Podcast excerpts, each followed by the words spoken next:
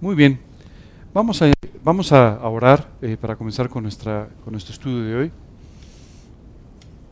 Señor, queremos darte muchas gracias por este día. Gracias Dios por la oportunidad preciosa de estar aquí reunidos y poder estudiar tu palabra. Gracias Señor por todo el trabajo que tú estás haciendo en nuestras vidas y hoy te pedimos que tú derrames tu gracia en este estudio y que tú permitas Dios que podamos aprender de ti. Te lo pedimos Señor, te pedimos que tú evites cualquier distracción y que tú nos concentres Señor el día de hoy en tu palabra. En el nombre de Cristo Jesús y para su gloria. Amén. El día de hoy vamos a concluir con el estudio que hemos tenido las dos semanas anteriores y que, en el que estuvimos hablando del último capítulo. Eh, hemos, si ustedes recuerdan, estuvimos hablando sobre los regresos, ¿cierto? Y sobre todo expresados en este último capítulo, el capítulo 21 del Evangelio de Juan. Como comentamos los dos domingos anteriores, el Evangelio de Juan es un Evangelio muy especial en el sentido de que es muy rápido, es decir, en todos los capítulos están sucediendo eh, grandes eventos, grandes cosas, y eh, en particular, una buena parte de este Evangelio está dedicado a la última semana de la vida de Jesucristo. ¿De acuerdo?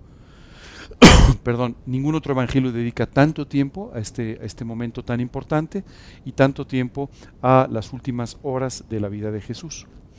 Eh, como comentamos normalmente, uno pensaría, bueno, pues eh, después de ver la muerte de Cristo, la resurrección extraordinaria de Cristo, su aparición, a los discípulos y a otras personas, pues el Evangelio terminaría. Sin embargo, Dios decidió colocar un capítulo 21 para hablarnos justamente de los grandes regresos.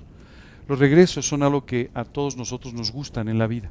Siempre estamos esperando que una persona que tuvo un tremendo problema regrese en la vida y sea restaurada y las cosas vuelvan a salir bien o incluso mejor que antes. Y la verdad es que cuando tú y yo leemos la Biblia nos encontramos con que Dios es el Dios de los regresos. Una y otra vez nos encontramos a personajes en la Biblia que regresan después de haber tenido problemas o de haberse apartado o de haber caído o de haber fallado o cualquier otra cosa. Y si Dios permite que tú y yo veamos esto, es básicamente para que entendamos que Él puede hacer lo mismo por nuestra propia vida. Recuerdo que una vez una persona me preguntó, me dijo, oye, ¿por qué Dios pone en la Biblia personas tan imperfectas? Y le dije, bueno, mira, porque si pusiera personas muy perfectas, pues la Biblia no se hubiera escrito.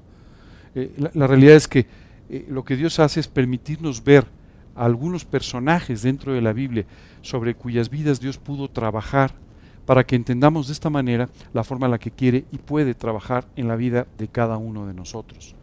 Y cuando tú y yo vemos los grandes regresos en la vida de David, o cuando tú y yo vemos los grandes regresos en la vida de Pedro, o de algún otro gran personaje de la Biblia, nos damos cuenta de que aún con nuestros defectos, aún con nuestros problemas, aún con nuestros fallos terribles en la vida, Dios todavía tiene un extraordinario ministerio para cada uno de nosotros. Y esto es algo que nunca deja de, impresionarme, porque tú y yo seguramente nos descalificaríamos a nosotros mismos con mucha velocidad. Yo estoy convencido, si yo me calificara a mí mismo, ya me hubiera descalificado varias veces. Ya no estaría aquí enseñando la Biblia, ni predicando, ni haciendo nada de esto. Pero Dios tiene siempre la posibilidad de un regreso. Si ustedes recuerdan, hablamos del Hijo Pródigo, aquel regreso extraordinario que nos permite ver a un hombre que malgastó su vida y que es recibido por Dios de una forma extraordinaria, perdonado, eh, eh, vuelto otra vez a ser exaltado y enaltecido, aún mucho más allá de lo que merecía. Esto es lo que se llama misericordia. Y esto es de lo que tú y yo disfrutamos permanentemente. Si Dios nos usara solamente por nuestras cualidades, por nuestras calificaciones, no podría usarnos. Dios nos usa básicamente por el trabajo que Dios hace en nuestros corazones. Así es que siempre, no importa dónde estés, hay un camino de regreso. Y ese camino siempre es el mismo, el Señor Jesucristo. Siempre Dios te estará esperando, siempre Dios estará esperando que en este regreso tú puedas nuevamente ser restaurado. Hablamos mucho sobre el apóstol Pedro en los últimos dos estudios, ¿recuerdas?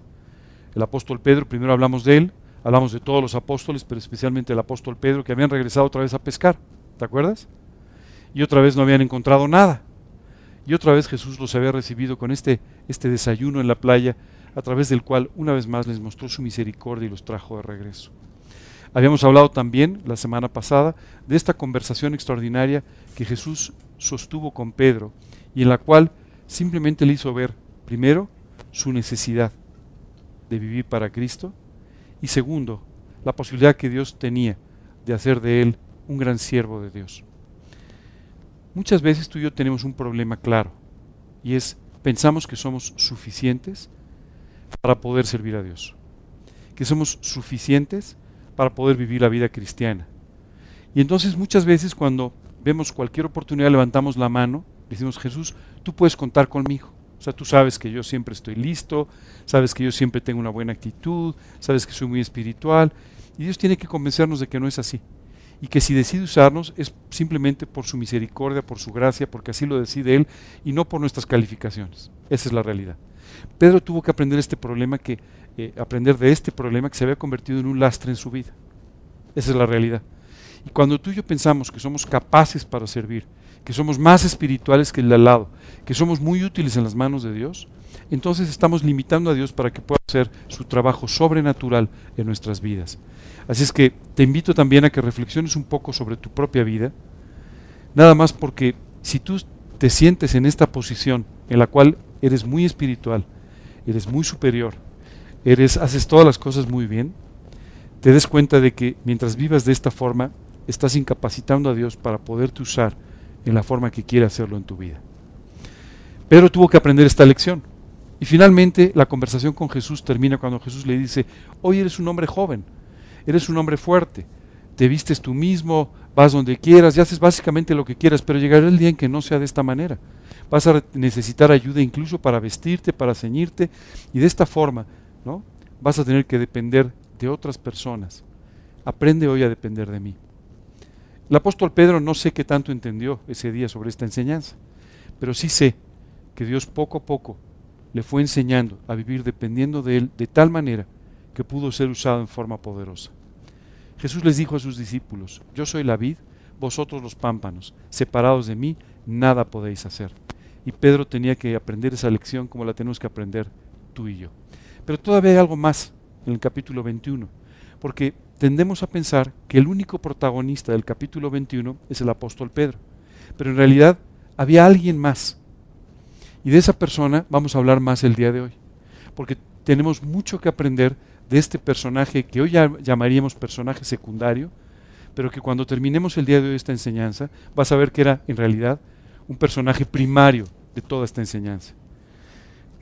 Mientras termina de, de hablar con Jesús, eh, eh, con Pedro, Jesús con Pedro, Pedro le dice, volviéndose Pedro, vio que le seguía el discípulo a quien amaba Jesús, el mismo que en la cena se había recostado al lado de él y le había dicho, Señor, ¿quién es el que te ha de entregar? Sabemos por el Evangelio de quién está hablando, está hablando del propio apóstol Juan, este es el Evangelio de Juan y está hablando del apóstol Juan. Pero hoy me gustaría que tú y yo nos enfoquemos en aprender algunas cosas sobre la vida de este hombre. El apóstol Juan era en realidad muy joven en este momento. Y el apóstol Juan tenía algo de lo que tú y yo podemos aprender mucho. Era muy consciente de la forma en la que Dios lo amaba. Cada vez que él dice yo soy el discípulo al que ama Jesús, no dice soy el único al que ama Jesús, nunca dice eso. Pero él era particularmente consciente del amor que, que Dios tenía por él. Los seres humanos tenemos un problema muy importante con el amor. Muchas veces tú y yo hemos sido defraudados, a veces por nuestros padres, a veces por nuestros hermanos, a veces por alguna joven o, algún joven este, que rompió tu corazón cuando eras un adolescente. Muchas veces la gente te ha dicho que te quiere y después no se ha comportado de esa misma manera. Muchas veces un matrimonio terminado después de haberse jurado amor eterno, ¿cierto? Y todas estas cosas hacen que tú y yo desconfiemos en muchas ocasiones del aprecio que los demás tienen por nosotros. Eh, recuerdo que conocí una vez una persona, que alguien le decía, hoy te quiero mucho, decía, ¿será? ¿Será cierto? Este, eh, siempre dudaba mucho de esto. Y esta duda provenía de los diferentes fracasos o de las diferentes decepciones que había ido teniendo durante la vida. No sé cuántas decepciones tú has tenido, pero muchas veces nos cuesta trabajo aceptar que alguien nos quiere. Y muchas veces esto lo trasladamos a la esfera espiritual, no creyendo que Dios nos ama en la forma que nos ama. Si esta mañana yo les, pidiera que por favor levantara su mano, aquel que dice que, que Dios no lo ama, pues no levantaría nadie la mano, ¿verdad?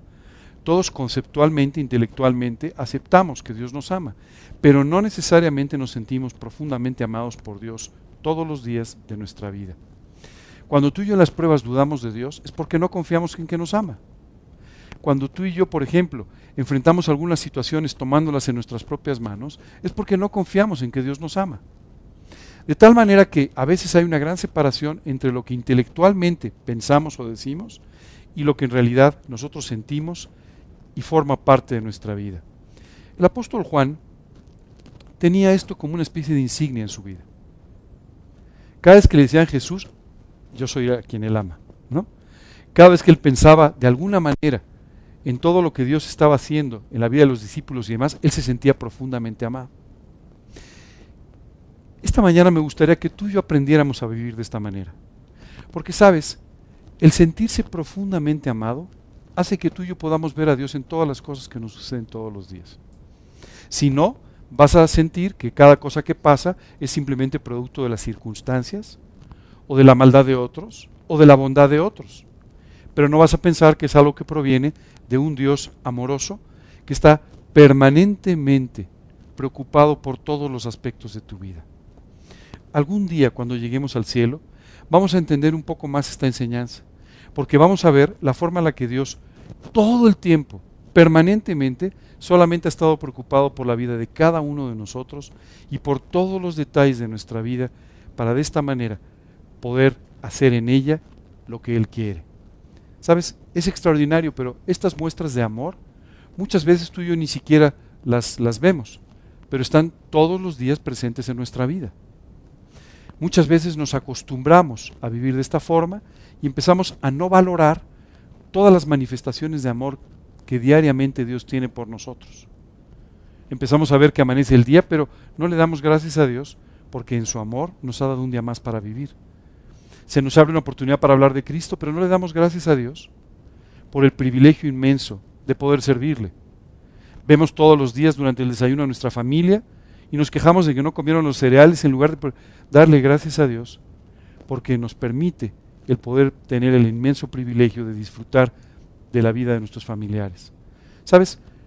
La falta de sentirnos amados por Dios permanentemente hace que tú y yo vivamos una vida que no es la que Dios quiere. Cuando nos sentimos amados por Dios, ¿sabes qué? Cada cosa que sucede solamente es un, un signo de cariño de nuestro Creador. Y esto te lleva a vivir disfrutando de la vida y de una forma muy diferente. Déjame darte dos o tres ejemplos de la vida del apóstol Juan. Solamente de los últimos días, lo que acaba de pasar en los últimos días antes de, esta, de estos comentarios de Jesús. ¿Tú sabes quién fue el primer discípulo que corrió a la tumba cuando le dijeron que Jesús había resucitado? Juan. Y dice la Biblia que como corría más rápido que el apóstol Pedro, él llegó primero a la, a la tumba. Y cuando él vio la tumba vacía, él estaba impresionado, aunque ni siquiera entró. El único que entró fue Pedro. Pedro siempre era el que entraba, el que hacía. Pedro era el gran ejecutor de todas las cosas, ¿verdad? Pero el apóstol Juan fue el primero. ¿Y sabes qué dice? Dice, hablando de él mismo, dice, y este discípulo, el que escribe estas palabras, cuando vio la tumba vacía, creyó. Creyó en la resurrección. Qué increíble mientras estaban pescando, perdiendo el tiempo, el único que reconoció a Jesús que estaba en la playa, ¿sabes quién fue? Otra vez el apóstol Juan. Déjame describirte otra escena. La última cena. Jesús con todos sus discípulos, pasando el mejor tiempo seguramente que habían tenido durante los tres años del ministerio de Jesús. Y sabes, la Biblia nos da una escena extraordinaria.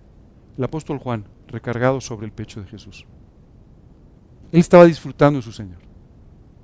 Los demás hablaban de esta cosa, de esta otra, participaban de esta toda esta alegría que había esa noche, pero el que estaba recostado con él era Jesús, era Juan.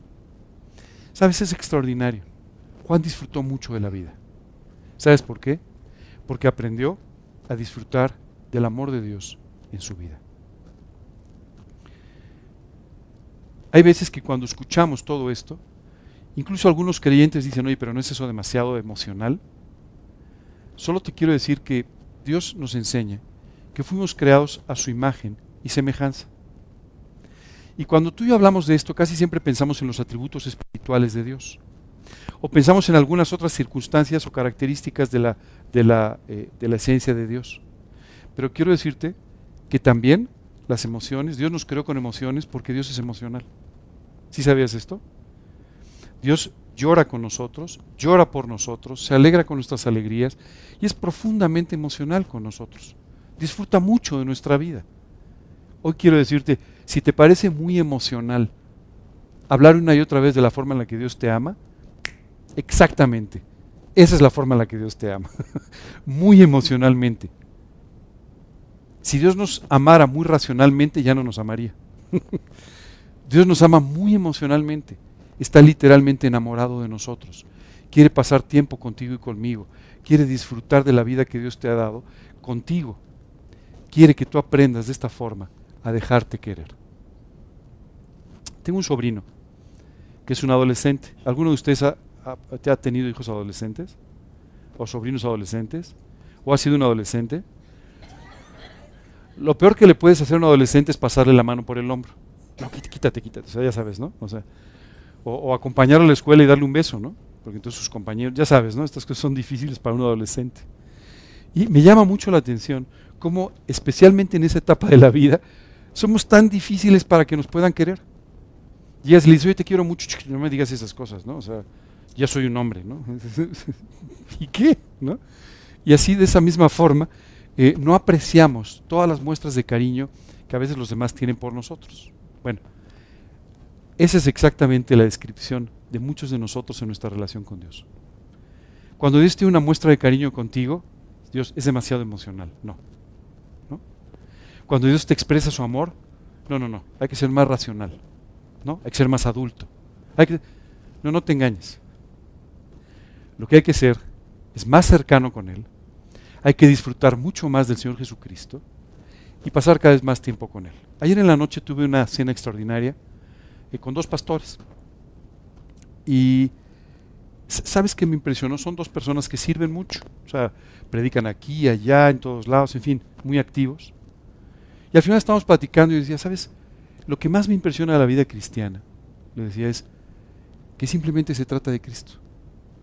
Y se trata de disfrutarlo. Y me decía, después de tantas predicaciones, después de tantos viajes, después de tantas cosas, de eso se trata la vida, de disfrutar del Señor Jesucristo. Casi siempre los creyentes estamos muy preocupados por qué vamos a hacer en la eternidad, ¿no? Estamos casi llenando solicitudes de empleo para la eternidad, ¿qué haré yo? O sea, yo voy a ser el del arpa o yo voy a ser, ya sabes, ¿no? Este, estamos preocupados por saber. Y a veces no nos deja satisfechos la respuesta. Varias veces me han preguntado, oye, ¿qué vamos a hacer en la eternidad? Disfrutar con el Señor Jesucristo. Y se me quedan viendo y me dicen, sí, sí o sea, está bien, pero ¿qué más? ¿Qué otra cosa? no importa. ¿Qué más da? Eso es lo único importante. Lo único importante. ¿Sabes? En una oportunidad, Jesús estuvo con dos hermanas, Marta, María, una de ellas sumamente activa, preparando todas las cosas para que Jesús se sintiera en casa, para que se sintiera cómodo, para que la comida estuviera bien, en fin, preocupada por todas las cosas. La otra hermana estaba sentada ya a los pies de Jesús. Y esto incomodó a su hermana y le dijo, Señor, ¿por qué no le dices que trabaje, que haga algo? Me deja solo todo a mí todo. Y Jesús le contestó, ella eligió la buena parte, la cual no le será quitada. Esta mañana quiero hacerte una pregunta. ¿Qué parte has elegido? La de vivir a los pies de Jesús, aprendiendo de Él, disfrutando de Él, permitiéndole a Él que te transforme y que haga todo lo que quiere de tu vida. ¿O has elegido la parte del trabajo? Sí, Señor, yo preparo más estudios, yo hago más, para que estés cómodo, yo preparo mejor el salón. Yo ¿Cuál es la parte que has elegido? Jesús dijo, hablando de aquella mujer que estaba sentada a sus pies, dijo, ella eligió la buena parte. ¿Cuál es la buena parte que tú has elegido? Y dijo, además no le va a ser quitada. o sea, no importa cómo te pongas. a tu hermana no le vamos a quitar este inmenso privilegio de disfrutar de mi presencia. ¿Ya vas entendiendo? Los mismos comentarios hacia Juan. La misma situación con Juan. Por eso Juan a todo el mundo le decía, yo soy el que ama a Jesús. ¿Qué dirías tú? Si alguien te pidiera una descripción de ti mismo, ¿tú quién eres? ¿Qué dirías? Pues mira, yo soy esto y lo otro, licenciado en administración de empresas, yo qué sé, ¿no? Si tú y yo estuviésemos confiadamente viviendo de la misma forma que Juan, ¿sabes cómo contestaríamos? Yo soy al que ama el Señor. Si soy administrador o futbolista, yo qué sé. Si soy de esta forma o de otra, ¿qué más da? Yo soy al que ama a Jesús. ¿Cuántas veces has respondido esto? Ninguna. ¿Verdad? ¿Sabes por qué no lo has respondido ninguna? Porque en el fondo te falta mucho más sentirte amado por el Señor. Esa es la realidad. Ya sé, tú pensaste, el capítulo 21 casi está terminado. Ya no hay mucho más que aprender. Pedro ya aprendió su lección. Pero nunca te imaginaste que había otro actor en toda esta escena. Y ese actor seguramente nos va a enseñar la enseñanza más importante de cómo tú y yo tenemos que aprender a vivir. Siéntete amado porque de verdad te ama en una forma extraordinaria. Jesús no murió en la cruz por todos, murió en la cruz por cada uno. Así es que no murió por la multitud, murió por ti, murió por la persona que está sentada a tu lado, murió por la persona que está del otro lado y que está atrás de ti, por cada uno en lo particular. No creas que había un saldo de pecados, así como una gran mochila, ya, no, no, no, por cada uno de los tuyos. Y desde esa cruz, Él te amó a ti, especialmente a ti. Tú pasaste por su mente, aunque todavía ni siquiera eras un proyecto, humanamente hablando. Pero tú pasaste por su mente y te amó y te extendió su misericordia. Nunca olvides esto ni en las pruebas, ni en los problemas, ni en ningún tipo de circunstancia. El apóstol Pablo había aprendido esta enseñanza de una forma extraordinaria. Y él decía, ¿qué nos separará del amor de Dios? Nada. Ni lo alto, ni lo profundo, ni, y concluye, ni ninguna cosa creada nos puede separar del amor de Dios. Esta es la forma en la que tú y yo tenemos que aprender a vivir. Juan nos recuerda a nosotros. Eh, yo era, por cierto, yo, eh, soy yo del que están hablando, y yo soy aquel que estaba recostado este, a un lado de Jesús, con Jesús, y yo soy el que le pregunté quién le iba a traicionar. ¿Recuerdas esta escena? La Biblia dice literalmente que Pedro desde el otro lado del salón le estaba diciendo a, a Juan, ya sabes, ya sabes, ¿no? No sé cómo serían las indicaciones, pero le estaba diciendo, oye, pregúntale, pregúntale, tú que estás tan cerca. ¿Sabes qué me encanta? Pedro le decía a Juan, pregúntale porque tú estás muy cerca. ¿Te das cuenta? Hace un tiempo una persona llegó conmigo y me dijo, oye, quiero pedirte que ores por mí, que le preguntes a Dios sobre mi vida. Le dije, ¿por qué no le preguntas tú? Porque tú estás muy cerca, me dijo. Yo no sé qué había visto, pero ¿sabes qué me llama la atención? Esta persona decía, tú estás un paso más allá. Como Pedro le decía a Juan, pues tú estás pegadito al corazón de Jesús a ti sí te va a decir. Como en una oportunidad, Dios visitó a un hombre llamado Abraham. Y dice la escritura que Dios, pensando en Abraham, dijo, ¿cómo le voy a ocultar a Abraham lo que voy a hacer? Si es mi amigo. Es el resultado de la promesa. Voy a utilizarlo para formar una gran nación. ¿Cómo no le voy a revelar mi voluntad? Le voy a contar lo que estoy haciendo. Esto es lo que sucede cuando tú tienes a alguien muy cercano. El martes tuve una reunión extraordinaria con una persona a la que quiero mucho.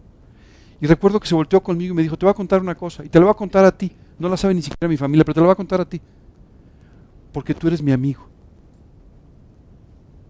Porque yo te quiero mucho y tú a mí. Porque somos amigos. A ti te lo voy a contar.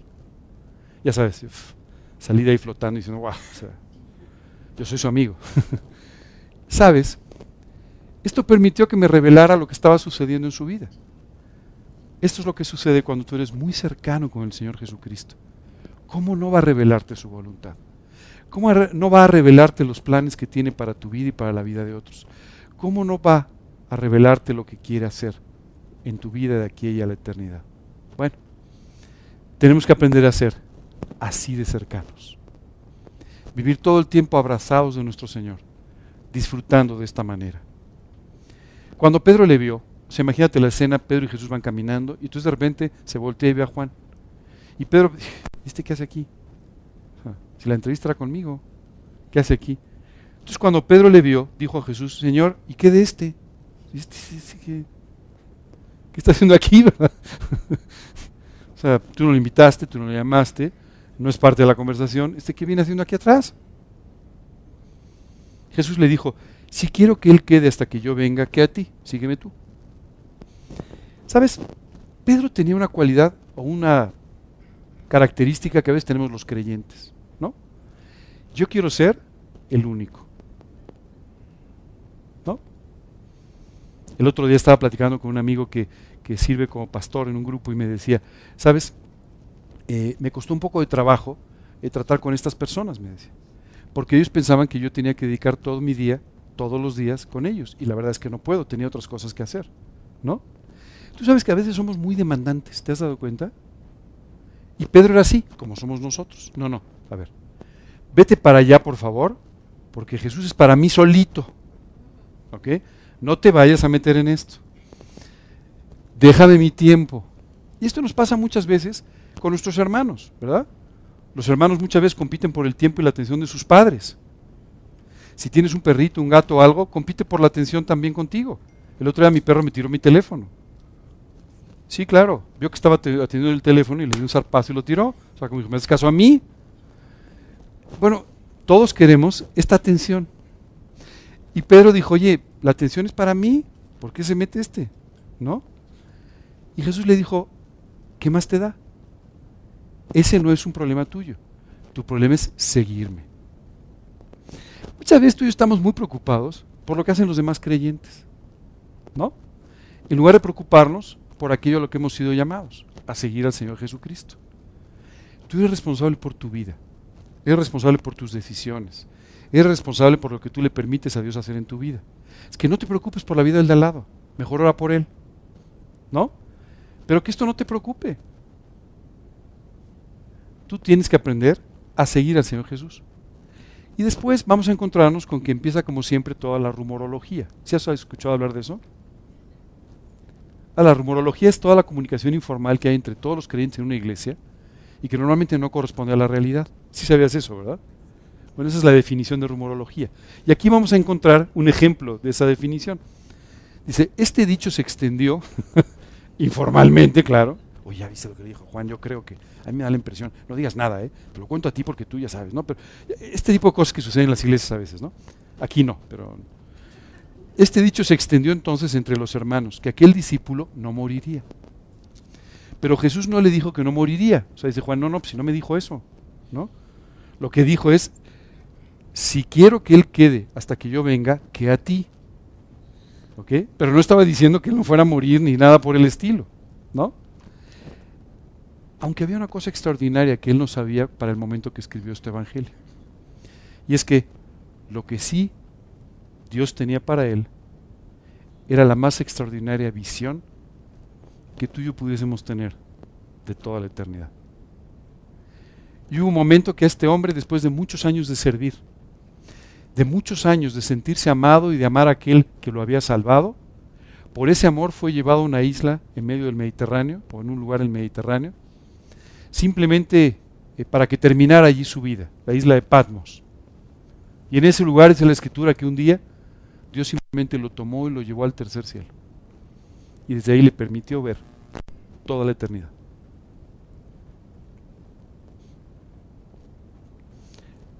Cuando salgas de aquí, si no quieres ser el amado de Dios, es que algo no anda bien contigo. Imagínate el privilegio. Este no fue el privilegio que le dio a Pedro, aunque fue un tremendo eh, eh, eh, discípulo y un gran predicador y muchas otras cosas. Este no fue el, el tremendo privilegio que le dio a Andrés, quien había llevado a Pedro y que había sido un seguidor de Jesucristo. Esto no fue ni siquiera lo que Dios le dio a otros de los apóstoles. Pero sin embargo, Dios le dio la extraordinaria oportunidad a aquel a quien amaba y se sentía amado por él para poder ser llevado al cielo y de esa forma ver toda la eternidad. Wow. Juan no sabía esto cuando escribió estas palabras, pero esto es lo que Dios tenía para él. Continúa diciendo, este es el discípulo que da testimonio de estas cosas. O sea, dice, este soy yo el que estoy escribiendo este evangelio, ¿verdad? Y escribió estas cosas. Y sabemos que su testimonio es verdadero. Y aquí nos dice una cosa extraordinaria. Y hay también otras muchas cosas que hizo Jesús, las cuales si se escribieran una por una, pienso que ni aún en el mundo cabrían los libros que se habrían de escribir. O sea, dice, miren, la verdad es que esto que estamos escribiendo en el Evangelio, esto solamente es lo que Dios nos dictó para su beneficio, para su bien. Esto es lo que Dios quiere revelarnos. ¿Esto fue todo lo que Jesús hizo? No, no te puedes imaginar lo que era un día en la vida de Jesús. O sea, extraordinario. No te puedes ni imaginar lo que fue un día en la vida de los apóstoles. Ni siquiera alcanzaban a aprender y a comprender todas las cosas que Dios tenía para ellos. Pero dice la escritura, Dios nos dejó aquello que quería y que era necesario para tu vida y para la mía. Cada vez que tú pienses cuando estás leyendo que te puedes saltar una hoja porque estás en Levítico, o que te puedes saltar dos o tres porque estás en Deuteronomio o alguna lo único que te quiero decir es, estás muy equivocado. Esa es la realidad. Toda la escritura, dice la Biblia, toda, toda la escritura es inspirada por Dios y útil para enseñar, para corregir, para redarguir, para instruir en justicia, dice, a fin de que el hombre de Dios sea perfecto, perfecto, completamente, totalmente preparado para toda buena obra. Cada página de este libro ni siquiera es la totalidad de lo que Dios tiene para nosotros. Algún día cuando lleguemos al cielo, tú no sabes lo que nos vamos a enterar de tantas cosas que no sabemos que Jesús hizo. No solamente en esta época, sino en tu vida y en la mía. Pero Dios te dice, solo esto, son unas 1400 páginas nada más. Pero con esto tienes todo lo suficiente y más para tener la vida más extraordinaria que te puedes imaginar. Es más, para ser perfecto y estar enteramente preparado para toda buena obra. O sea, imagínate que te están diciendo, vas a tener un doctorado en cada tema de la vida. Vas a tener una maestría en cada detalle que tú necesites vivir. Y todo eso está contenido aquí. Así es que Juan dice, miren, la verdad es que, y además si les contara, o sea, no alcanzaría el mundo para todos los libros que podrían escribir con todas las cosas que Jesús ha hecho. Te lo dice alguien que para este momento tenía menos de 30 años y que simplemente pues conocía lo que había vivido con Jesús nada más. Imagínate lo que va a ser la eternidad. Cuando puedas sentarte una tarde con, con Jesús y preguntarle, Señor, ¿por qué hiciste esto? Señor, ¿cómo hiciste tal cosa? Señor, cuando pasó esto en mi vida, ¿qué estabas buscando de mí? ¿Qué querías hacer? Qué tarde extraordinaria. Te voy, a, volver a hacer el mismo comentario. Me parece que la eternidad no va a alcanzar. Para todo lo que podemos aprender, disfrutar, etc. ¿Qué haremos en la eternidad? No lo sé, pero da igual. Lo que sí podremos hacer es vivir recostados al lado de nuestro Señor Jesucristo, disfrutando de su amor para siempre. No esperes a la eternidad, puedes empezar a vivir así desde hoy puedes empezar a disfrutar de todo esto desde hoy. Solo depende de ti.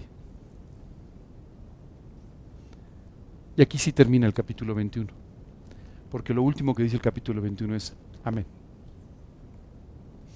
¿Sabes qué significa esa palabra? Así sea. Juan simplemente está diciendo que todo esto que has leído así sea para ti. Que todo esto que has aprendido en este último capítulo, así sea para ti. Normalmente yo no le pido a la gente que diga amén en los estudios, ¿verdad? Hay, personas que sí y está muy bien, pero el día de hoy te pediría que en tu corazón sí digas amén. que, que esto de verdad sí sea una realidad en mi vida. Que aprenda a vivir así. Que aprenda a ser como el apóstol Juan, el amado de tu alma, el que se siente profundamente amado y el que vive de esta manera.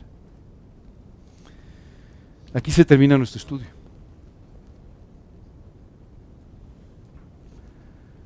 Les voy a pedir que terminemos con una oración. Inmediatamente después, si tienen alguna duda o alguna pregunta, con todo gusto la contestamos. Claro que sí. Señor, queremos darte muchas gracias por esta parte final del Evangelio de Juan. Gracias Dios por la vida de esta persona, del apóstol Juan. Gracias Señor porque a través de su vida nos enseñas a vivir realmente sintiéndonos amados. Disfrutando del amor que tienes por nosotros y en forma muy especial, permitiéndote a través de esta revelación de amor en nuestras vidas, el que nos hagas profundamente felices. Señor, gracias. Enséñanos a vivir en nuestro primer amor.